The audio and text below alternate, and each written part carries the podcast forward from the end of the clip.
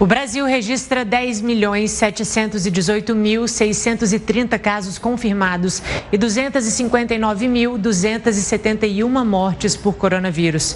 Só nas últimas 24 horas são 1.910 óbitos e 71.704 novos casos da doença. Esse é o novo recorde de mortes em 24 horas no Brasil, superando as 1.641 mortes. É, não é fácil não, é, é duro você receber mensagem, as pessoas perguntam assim, e o meu negócio, e minha loja? O que é mais importante? É 48 horas de uma loja funcionando? O ouvido do humano. Desculpe. Enquanto isso. A nossa equipe, seu total são 10 pessoas, decolam sábado à noite para Israel.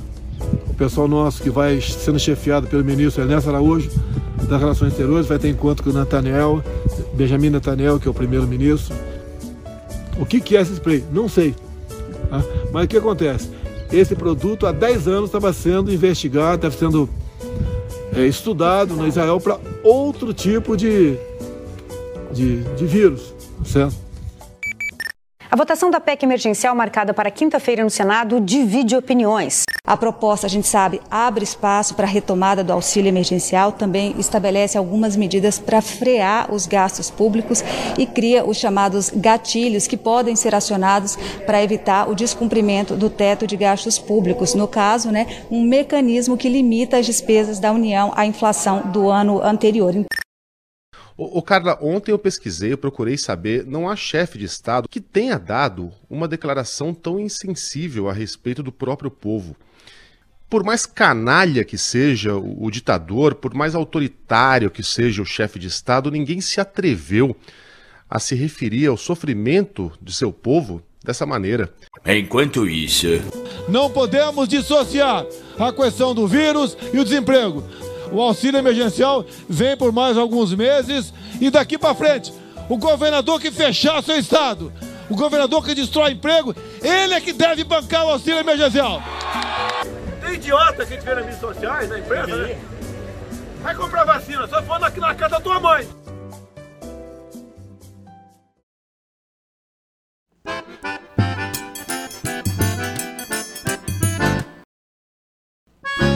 Olá, companheiras, olá, companheiros, saudações petistas. Sejam muito bem-vindas e muito bem-vindos a mais uma edição do podcast Em Tempos de Guerra, a Esperança Vermelha.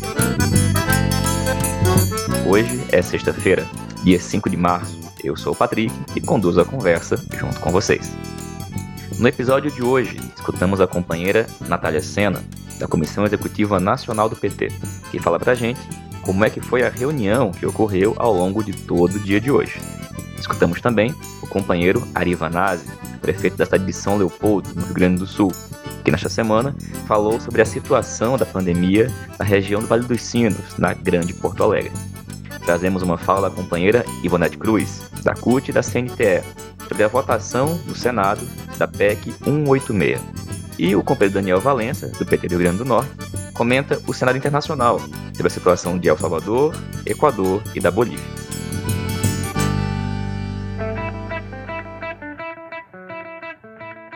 Pessoal, essa foi certamente uma das semanas mais difíceis ao longo de toda a pandemia. Por dias consecutivos, os números de óbitos foram atingindo novos recordes, sendo que na quarta-feira, dia 3, este foi o pior dia desde o começo da pandemia, com 1.910 mortos. Isso sendo os dados oficiais, lembrando sempre que há um imenso número de subnotificações. Apesar disso, a posição de Bolsonaro e do conjunto do seu governo é de radicalizar o negacionismo e radicalizar na política neoliberal. Ou seja, não se trata de uma negligência ou de ineficiência. Trata-se de um verdadeiro projeto de morte e de destruição. O fato de Bolsonaro tripudiar dos mortos, ou incentivar o abandono do uso de máscaras ou de remédios sem eficácia, ou ainda a ação deliberada para impedir o acesso às vacinas, são um dos lados dessa política genocida. Mas, de outro, está a política econômica neoliberal do governo. uma política que é apoiada pelo conjunto das forças de direita, que querem fingir que a culpa do agravamento da pandemia é apenas do negacionismo de Bolsonaro. Agora, eles escondem que o fim do auxílio emergencial, o aumento no preço dos alimentos, a aceleração do processo de desindustrialização, a política de desemprego estrutural associada ao desmonte dos direitos sociais trabalhistas, tudo isso foi determinante e continua sendo para impedir que a grande maioria da classe trabalhadora possa fazer e praticar medidas de isolamento social. Ou seja, a política neoliberal ela é diretamente responsável, junto ao negacionismo de Bolsonaro, pelo agravamento da crise e pelas mais de 260 mil mortes até agora. Nessas mortes estão as digitais de todos aqueles que foram cúmplices do golpe, da prisão e interdição de Lula, da eleição de Bolsonaro e das reformas neoliberais que, ao longo dos últimos anos, foram desmontando as políticas sociais e os direitos trabalhistas. É por isso que não passa de um tremendo cinismo, um descaramento, posições como a de Rodrigo Maia, que ontem teve a indecência de publicar um tweet com uma matéria do jornal O Globo que destacava a fala de Bolsonaro, onde ele disse: chega de frescura, de mimimi, vão ficar chorando aí até quando? E o Maia foi e escreveu, abre aspas, a gente volta a sorrir quando você sair. Até lá, paciência e serenidade. Fecha aspas. Ora, Maia e todo o setor da direita que ele representa, que fica posando de democrata e que organiza esses negócios, tipo Fórum de Direito Já, que até gente de esquerda às vezes se enfia, é responsável pela continuidade de Bolsonaro no governo. De tal forma que qualquer aproximação com esses sujeitos, esses partidos, implica numa aproximação com essa política que é corresponsável pelo agravamento da pandemia. Assim, quando a gente fala de defender a vida, defender o emprego, enfrentando a política genocida, a gente não pode esquecer que a política econômica ultra neoliberal é uma das engrenagens que faz com que as pessoas continuem sendo moídas por essa pandemia e, portanto, uma das engrenagens que precisa ser desmontada. E é por isso, companheiros e companheiros, que ao falar sobre saídas para a crise, pelo enfrentamento contra a direita, a gente tem que ser muito contundente na necessidade urgente de termos uma saída sistêmica para essa crise e apresentarmos essa saída para o conjunto da classe trabalhadora. Porque nesse momento, esta política de direita, ultra neoliberal, que não é apenas bolsonarista, que está promovendo a política genocida.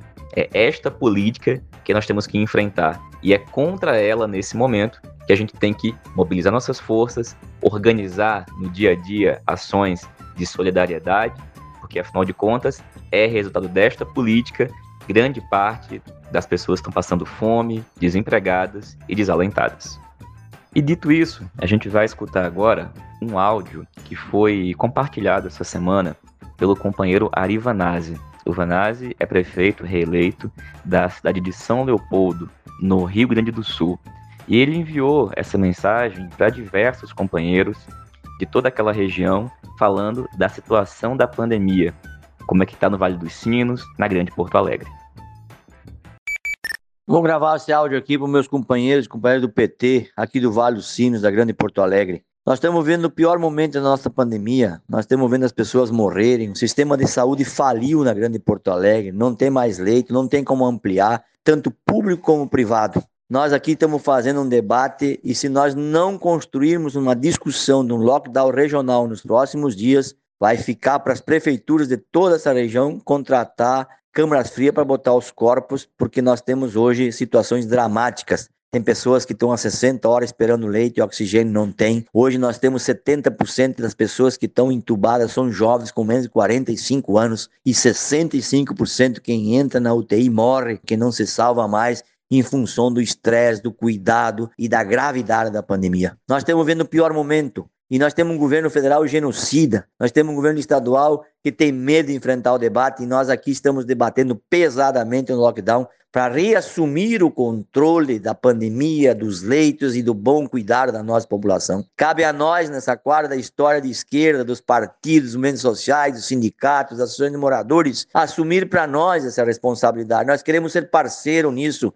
Temos que fazer reuniões online, usar toda a nossa rede para denunciar nos próximos dias essa gravidade desse genocídio humanitário que estão fazendo no Brasil. O Brasil teve 11 meses e teve 200 mil mortes em 11 meses. Em 45 dias, o Brasil produziu 50 mil mortos. Em junho, nós teremos 300 mil mortes. Em agosto, setembro, 400 mil mortes no Brasil. Eu só espero que os organismos internacionais julguem por homicídio esse governo federal que está aí, porque isso sim é um homicida nato, criado e faz isso não tem perspectiva de vacina para toda a população em curto prazo de tempo, porque o governo federal está impedindo, está tá dificultando a vida dos prefeitos do governo do estado. Então, meus companheiros e companheiras, estou fazendo uma aclamação aqui, um pedido de socorro para que a gente faça esse debate estratégico com toda a nossa militância Vamos fazer aquilo que a gente sempre fez de melhor, que é cuidar da vida, cuidar dos valores, dos, dos conceitos que nós construímos da vida da nossa população. Quem está morrendo são os ricos também,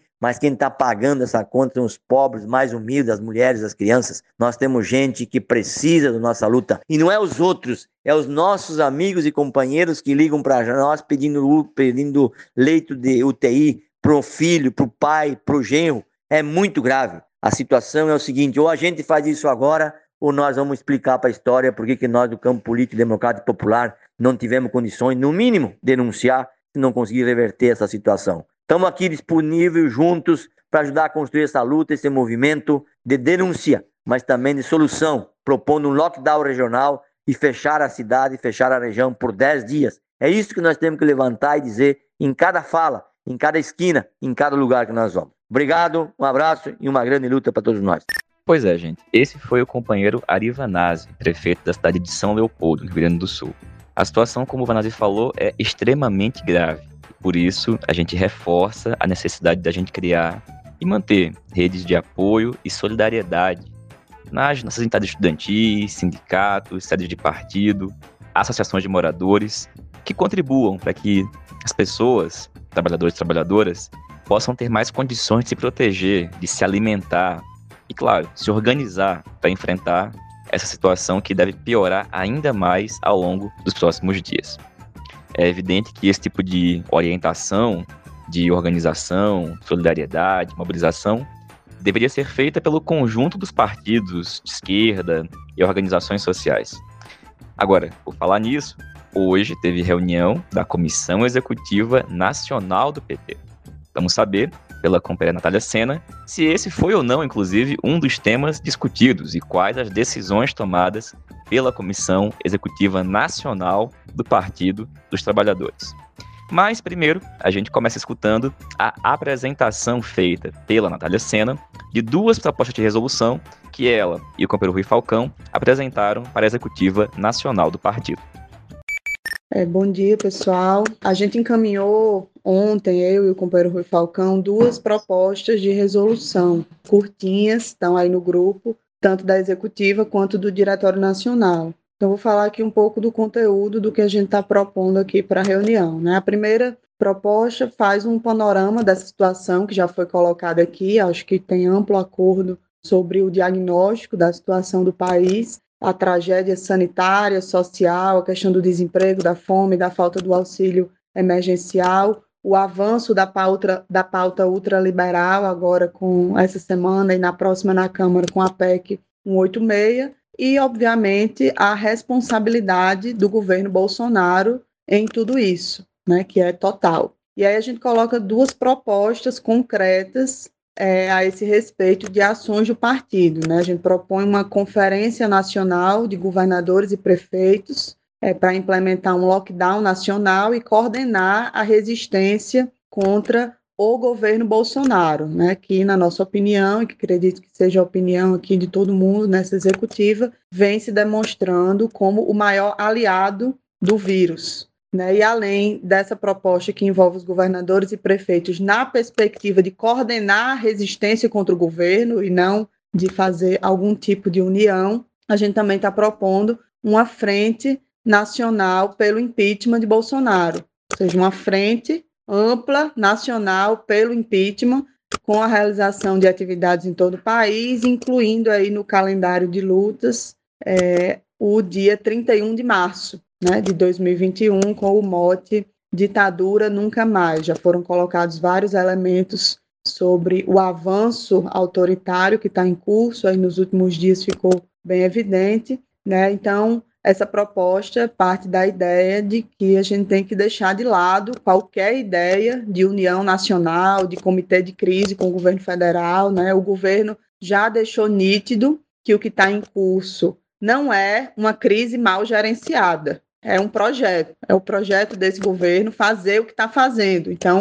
a gente não pode cair na ideia de que a gente precisa ajudar a gerenciar a crise porque o governo não tem essa intenção, né? E aí, diante de um projeto dessa natureza, cabe a nós nada menos do que muito enfrentamento, muita luta social, muita mobilização. Concordo com o que o companheiro Tasso Genro falou sobre o debate de 2022 ser, de certa forma, colocado, adiado, mas não pelas mesmas razões que ele coloca, né? Que a gente teria que buscar algum tipo de frente ampla para depois discutir candidatura. Eu acho que tem que ser adiado, sim, mas porque não chegaremos bem em 2022, né, na minha opinião. Tem que ser com o nosso candidato petista, a gente tem que ter candidato, mas a gente não vai chegar bem em 2022 se a gente não organizar muita luta social em 2021. Então, essa é um resumo um pouco da primeira proposta que a gente está apresentando, e a segunda proposta como vocês puderam ler, é da realização de um encontro extraordinário do PT, né? Um encontro que não tem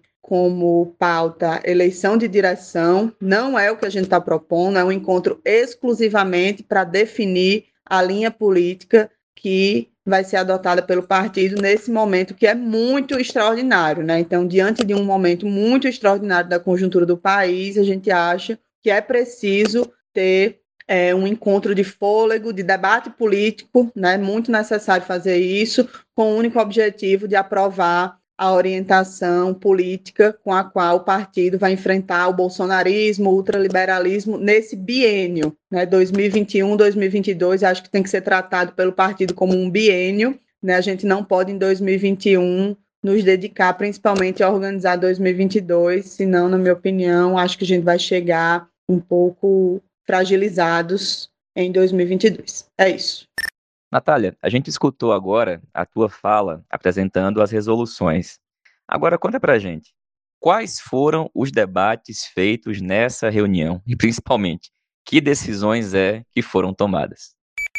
Oi, Patrick e ouvintes do podcast Em Tempos de Guerra, A Esperança é Vermelha. Patrick, hoje a Comissão Executiva Nacional do PT se reuniu para tratar de uma pauta longa. Né? A reunião durou o dia inteiro, começou às 10 da manhã, terminou por volta das 19 horas. A pauta era conjuntura, tratando da crise sanitária e tirar orientações para a luta, tanto institucional quanto para a luta social. A situação de Lula, né, a questão da justiça para Lula, o julgamento do habeas corpus sobre a imparcialidade de Sérgio Moro. É, a outra pauta foi o plano de ação para 2021, teve a apresentação de alguns informes e deliberações sobre o que as secretarias, o que algumas secretarias vão tocar em 2021, né? Então teve a questão do plano de ação da comunicação, que foi apresentado, da formação, é, onde também foi tirada algumas orientações, principalmente sobre a realização de uma conferência nacional de formação política, de educação política, em homenagem ao centenário de Paulo Freire, também da organização, onde a principal deliberação foi a formação de um GT, um grupo de trabalho para o acompanhamento né, e preparação das eleições de 2022. O grupo de trabalho ainda vai ser formado. Além dessas questões, estava na pauta também um informe financeiro, caso Paraíba, estava colocado dessa forma na pauta, e informes. Então, essa foi a pauta oficial da convocação da reunião da Executiva Nacional do PT, que aconteceu no dia 5 de março de 2021. A reunião dedicou todo o período da manhã ao debate de conjuntura, onde teve a exposição do ex-ministro da Saúde Arthur Quioro sobre a situação da tragédia sanitária que está em curso no país. Além disso, tiveram falas do governador Wellington, do Piauí, onde ele trouxe um panorama sobre a situação dos estados, especialmente é, levantando a preocupação no que diz respeito à questão da vacinação, das dificuldades que estão sendo encontradas no processo da vacinação, mas também levantando algumas preocupações sobre a questão do emprego, a retomada da questão do emprego no país. E também falas de conjuntura do companheiro Tasso Genro, que foi convidado a fazer uma fala de conjuntura para a executiva, e do companheiro Fernando Haddad. Então, essas foram as falas iniciais que abriram o debate da comissão executiva, além dos informes dos líderes, né, Bongás, da Câmara, e do líder do Senado, o senador Paulo Rocha. A partir do debate que foi feito, a reunião da executiva aprovou um documento com algumas propostas, né, além do diagnóstico da conjuntura, da tragédia social e sanitária que está em curso no país. Alguns encaminhamentos práticos foram tirados, né, como a questão da convocação de uma Conferência Nacional de Governadores e Prefeitos, né, para implementar e coordenar as ações de enfrentamento à pandemia, como a questão da vacinação, a expansão do atendimento médico hospitalar, recomposição de recursos do SUS, testagem e outros encaminhamentos, né? Esse encaminhamento da Conferência Nacional de Governadores e Prefeitos foi algo que constou na nossa proposta de resolução apresentada à, à reunião, e além disso foram tirados outros encaminhamentos acerca da questão da mobilização em torno da retomada do auxílio emergencial, em torno do enfrentamento à fome, né, a segurança alimentar, a garantia da segurança alimentar da população, a defesa dos direitos do ex-presidente Lula, né, com a anulação dos processos em que participou o ex-juiz Sérgio Moro, e, além disso, foram tiradas algumas orientações mais genéricas sobre avançar na mobilização social pela abertura do processo de impeachment, né, não foi encaminhada a proposta que a gente fez sobre a criação de uma frente nacional pelo impeachment, e também uma outra orientação foi é, que se oriente, o, se adote, na verdade, o calendário é, das frentes Brasil Popular, Povo Sem Medo, acerca das, enfim, das lutas, das mobilizações em defesa da vacina, do auxílio emergencial, do SUS e do Fora Bolsonaro. E esse calendário vai sair como anexo da resolução que vai ser é, publicada provavelmente até no máximo amanhã, sábado ou início da semana que vem. A reunião aconteceu durante a manhã, nessa parte da conjuntura, aconteceu durante a manhã até mais ou menos às 13h30, todo o debate foi feito, e a proposta de resolução, ela foi encaminhada ao grupo final da reunião, né, através do grupo de WhatsApp da Executiva Nacional. Então, no que diz respeito à resolução acerca da situação do país, da conjuntura e dos encaminhamentos, houve um acordo acerca do conteúdo, com algumas emendas, algumas, alguns ajustes que foram feitos também via grupo de WhatsApp, mas a resolução publicada teve o apoio aí de todos os integrantes da executiva. Agora, no que diz respeito à proposta que a gente fez, né, como vocês devem ter ouvido na minha fala que Patrick colocou aqui no podcast, a gente fez uma proposta, além da proposta de conjuntura, fizemos uma proposta de realização de um encontro extraordinário do PT, né? Diante da conjuntura gravíssima que a gente diagnostica, a nossa proposição é que o PT fizesse um encontro extraordinário sem eleição de direção nova, mas um encontro exclusivamente para debater a questão da linha política, né, para esse biênio 2022, como é que a gente vai debater profundamente né, e tirar uma linha política mais consistente acerca do enfrentamento contra o ultraliberalismo, contra o bolsonarismo em todas as frentes, né, em, todos, em todos os âmbitos, institucional, da luta social, enfim. Então, a gente fez essa proposta, é que não foi incorporada na resolução final e está sendo votada. Pedi que fosse a voto no, via grupo, já que não deu tempo de ser encaminhado ao final da reunião, mas pelo que eu estou observando até agora, é, deve ser rejeitada, né? A proposta de realização do encontro, a maioria da Executiva Nacional, com alguns votos favoráveis, como o meu, de Maria do Rosário, Rui Falcão, Miziara, Casula, é, esses foram os que eu identifiquei até agora. é, votaram a favor do encontro, mas eu acredito que é, vai se formar uma maioria contra realizar o encontro extraordinário do PT. Então, esse, Patrick, foi o debate que aconteceu na parte da manhã, né, de conjuntura. Eu juntei as duas coisas, tanto o debate quanto a questão da aprovação da resolução, porque dizem respeito ao mesmo momento, digamos assim, da reunião. Né? Na parte da tarde, foram feitos os informes acerca da questão da situação de Lula. Foi feito um informe pelo companheiro Márcio Macedo, e teve também algum debate sobre isso, e as apresentações do plano de ação de algumas secretarias, né? Como eu disse, comunicação, organização e formação. A questão do plano de reconstrução e transformação do Brasil, que estava na pauta para ser tratado na parte da tarde, foi tratado pelo companheiro Haddad na parte da manhã, na fala que ele fez no debate de conjuntura. Então, é, esse item foi, digamos assim, retirado da pauta. E aí, é, após a apresentação do plano de ação aí das secretarias, que começou a parte mais polêmica da reunião, né, que foi é, a, o debate sobre o caso da Paraíba. Para quem não lembra, a gente já falou aqui no podcast sobre essa situação, mas certamente tem gente que chegou depois ou que não acompanhou todos os programas. Eu vou fazer uma breve, resumida retrospectiva do assunto. A executiva, o Diretório Municipal do PT da Paraíba, na preparação para a eleição de 2020, tirou uma tática eleitoral de candidatura própria, que aos 45 do segundo tempo foi modificada pela direção nacional para obrigar o PT municipal lá a apoiar Ricardo Coutinho, candidato a prefeito, né? Decisão tomada de forma totalmente atropelada no dia de realização das convenções, faltando, enfim, pouco tempo para o prazo das convenções, o PT já estava com a convenção instalada quando veio essa intervenção do PT municipal. Desde o início, a gente da articulação de esquerda e outros, outros setores do PT se posicionaram contra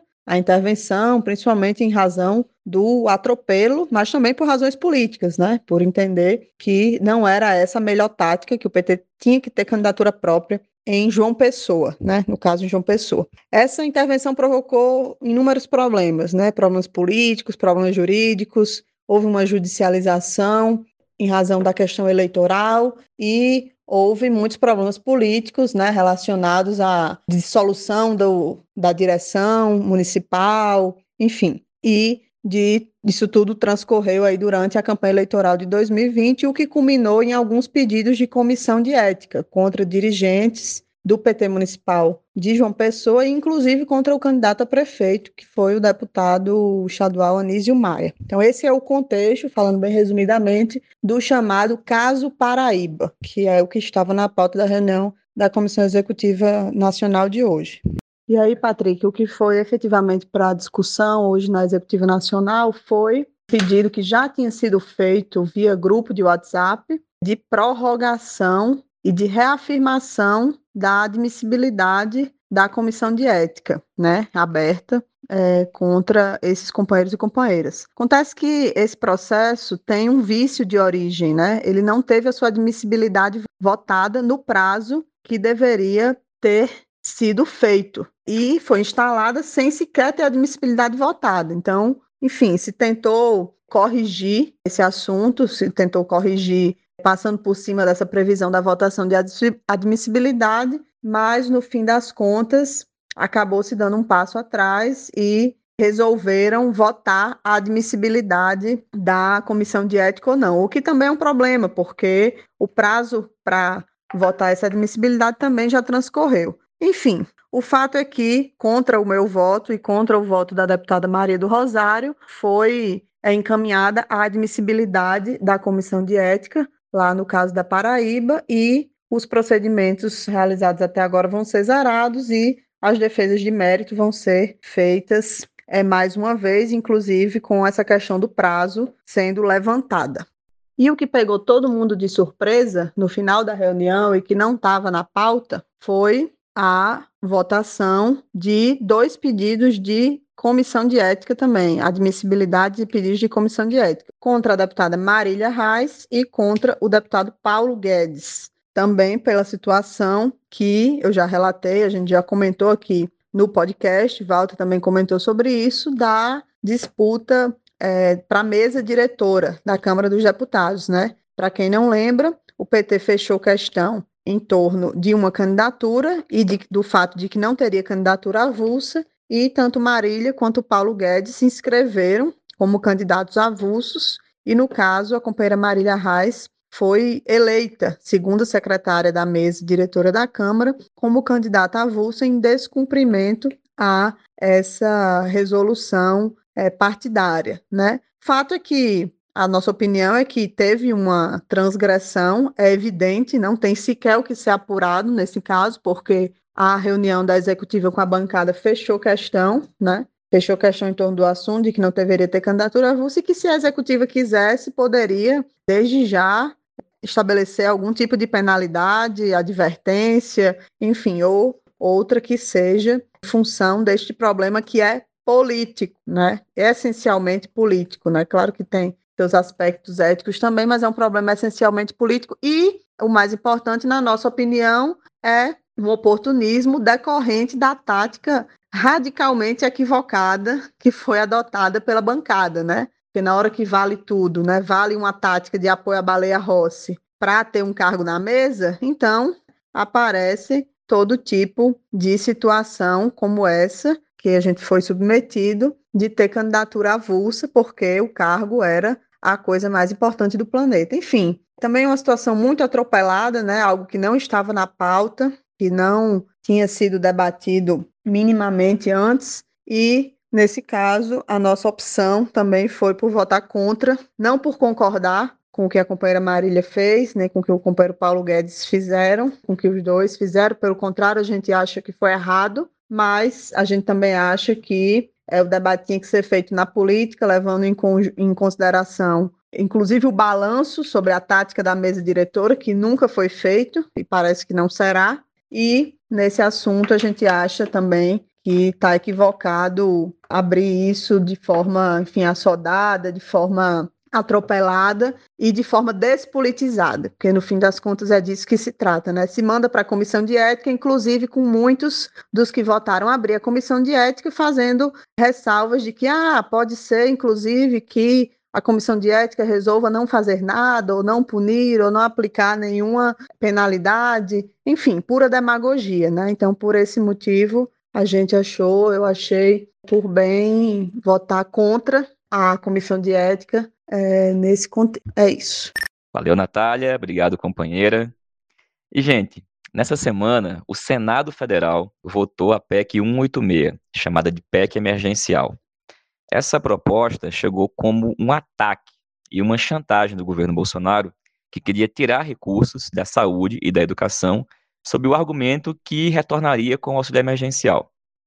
Essa retirada mais direta de recursos, com o fim dos pisos de investimento em saúde e educação, acabaram saindo do relatório, mas foram aprovadas diversos gatilhos fiscais que vão atingir os entes federados assim que a emenda for publicada. Porque esses gatilhos proíbem reajuste, progressão, concurso, criação de despesa e etc é na linha de desvincular recurso. Como não conseguiram desvincular da educação e da saúde no geral, fizeram isso dos fundos públicos, exceto pouquíssimos que foram ali ressalvados. É sobre esse assunto que a gente vai escutar agora a companheira Ivonete Cruz, da CUT, da CNTE. Ela falou disso numa live que fez essa semana e a gente reproduz agora um trechinho para vocês. Qual é o sentimento que eu tenho? Nós chegamos na PEC 186, dentro de uma política de chantagem, ou aprova a PEC emergencial, ou não tem como garantir o auxílio emergencial para milhares de brasileiros que estão aí passando fome. A questão da desvinculação, essa é uma análise que faço, debate da desvinculação, da obrigatoriedade da vinculação dos recursos para a educação e para a saúde, foi uma pauta que chegou na sociedade, houve naquele momento uma resistência, um enfrentamento, a ponto dos caras lá dizer, olha, não vamos comprar uma briga por causa disso, porque a gente tem muito mais coisa para desmontar, sabe assim, esse, todas essas, todos esses gatilhos de não progressão em carreira, de não reajuste, todos esses gatilhos que, que, que nós podemos sofrer. Eu ouvia no, no início a fala do Paulo Paim antes de entrar aqui na live, de que a PEC 186 é uma PEC do teto dos gastos dentro da outra PEC, aprofundando ainda mais. Porque, assim, é aprofundar o desmonte total do serviço público. Essa que a gente escutou agora foi a companheira Ivonete Cruz, da CNTE. E, gente, está tendo uma série de movimentações eleitorais em alguns países da região. O Daniel Valença já falou disso aqui em outras edições do podcast. E hoje ele volta aqui para falar do cenário eleitoral em El Salvador, no Equador, na Bolívia, no Chile. E lembrando que hoje também é uma data muito importante relativa ao companheiro Hugo Chaves. Olá, Patrick. Olá, ouvintes do podcast Em Tempo de Guerra Esperança Vermelha. Olha, Patrick, como nós havíamos adiantado, em El Salvador houve a vitória do grupo do Bokele. Dos 84 deputados, ele conseguiu eleger 56 do seu partido, uma vitória esmagadora. A Frente Farabundo Martí, de Libertação Nacional, atingiu apenas quatro destes assentos. E perdeu em todas as capitais e grandes cidades do país. Como nós havíamos apontado, esse cara faz um governo autoritário, mas que ao mesmo tempo garantiu políticas que possibilitaram algum nível de qualidade de vida das pessoas em plena pandemia, como suspensão de cobrança é, de energia, de água, aluguéis, é, renda mínima, e a partir desta política ele conseguiu uma certa unidade ao seu redor, uma derrota para as esquerdas e uma derrota importante. A tendência é que o seu governo siga para uma perspectiva ainda mais autoritária do que tem sido até o presente momento. Quanto ao Equador, Patrick, o clima continua quente para esse segundo turno, que deverá acontecer em 11 de abril. A novidade dessa semana foi uma reunião entre um juiz do Tribunal Eleitoral, o Ângel Torres, e o Iaco Pérez, o candidato do movimento Pachacuti. Este processo eleitoral tem sido muito difícil, a gente já trouxe aqui vários elementos, inclusive o último que havia ocorrido foi a solicitação do chefe do Ministério Público do Equador, da ida do chefe do Ministério Público da Colômbia, levando uma documentação que provaria o financiamento por grupos guerrilheiros da campanha do Andrés Arauz, e agora nós temos então esta reunião que, após a sua divulgação, e foi comprovada por vídeos né, que circularam nas redes sociais, o Tribunal Eleitoral se pronunciou dizendo que os juízes do tribunal devem manter equidistância das candidaturas e que nenhum deles está autorizado a realizar reuniões formais com nenhuma das candidaturas. Ojalá até 11 de abril se garanta minimamente o processo eleitoral e que o Andrés Arauz possa finalmente enfrentar o laço e resolver o problema do Equador. E Patrick, seguindo nesse giro eleitoral na nossa região, na Bolívia nós teremos eleições subnacionais neste domingo. A tendência é que o MAS-PSP, partido do Evo Morales, o partido do Luiz Arce, o atual presidente, conquiste mais de 300 das 338 prefeituras que serão disputadas. O problema é que as grandes cidades, El Alto, La Paz, Cochabamba, Santa Cruz, está havendo um grande risco de derrota do MAS-PSP. Eu já tinha apontado isso daí em um livro que a gente publicou há algum tempo, De Costas para o Império, Estado Plurinacional da Bolívia, a luta pelo socialismo comunitário, que o MAS e PSP ele tem uma base social muito firme e forte entre o campesinato indígena originário, que ao longo dos anos de governo não conseguiu transformar o espaço urbano em um espaço de organização da classe trabalhadora e envolvimento maior com o processo de câmbio, como eles chamam.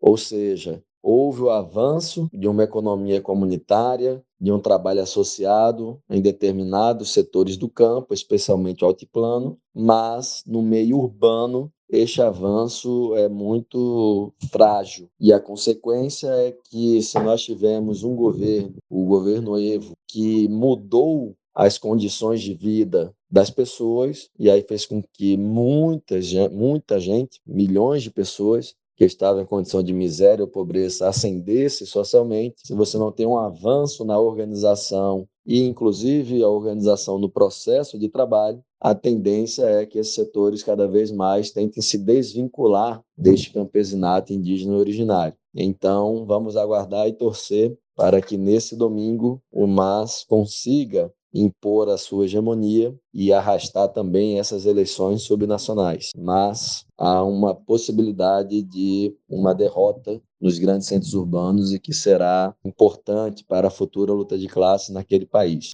Patrick, também está havendo hoje no Chile uma greve geral convocada pelos sindicatos, pelos movimentos, partidos de esquerda, em função da mobilização, seja contra o governo do Pinheira, seja contra a violência institucionalizada no Estado chileno. Os protestos seguem, apesar da pandemia, os atos de rua também, e a repressão dos carabineiros também, fazendo vítimas todos os meses. Então, é importante a gente acompanhar esse cenário chileno, inclusive porque também em 11 de abril vai ter a eleição dos parlamentares constituintes que deverão redigir a nova Constituição. É, também tem uma informação importante, que essa semana saiu uma nova pesquisa que coloca o Daniel Radu em primeiro lugar novamente, com ao redor de 17 pontos, e o segundo colocado, candidato da direita, tem ao redor de 8 pontos. Hoje completa-se oito anos da morte de Hugo Chaves e não poderia deixar passar batido essa informação. Para quem não sabe, Hugo Chávez, em 92, liderou um levante militar contra um governo neoliberal que havia promovido Caracasso em 1989. Neste Caracasso, milhares de venezuelanos de Caracas foram assassinados pelas forças estatais e ele, preso, foi convidado a ir para a TV assumir a responsabilidade por aquele ato. Ele vai, se dirige à TV e diz que por agora, os nossos objetivos não foram atingidos. Ou seja, ele sabia que em momentos de derrota é possível se pavimentar conquistas políticas futuras. É possível politizar, demarcar e, a partir daí, construir uma vitória sólida em um momento seguinte, por mais que tenha demorado vários anos para a vitória eleitoral é, do Chaves. É isso, Patrick. Quem quiser conhecer um pouquinho mais da Venezuela, sugiro um filmezinho que está disponível no YouTube, fácil acesso, chamado A Revolução Não Será Televisionada, sobre a tentativa de golpe de Estado que Hugo Chávez vivenciou, salvo engano, em 2002. Forte abraço. Valeu, Daniel. Obrigado, companheiro. E pessoal, essa foi mais uma edição do podcast Em Tempos de Guerra, a Esperança Vermelha. Como vocês sabem, com edições toda segunda e sexta-feira. E termino a edição de hoje lembrando que na próxima terça-feira, dia 9, a gente começa o curso na ELAP NEP, Nova Política Econômica. Vocês devem ter visto divulgado no Instagram da ELAP. As aulas vão ser dos dias 9, 10 e 11. Para conhecer, acesse o Instagram e acesse a página também da ELAP, www.elap.org.br. Saudações petistas e até mais.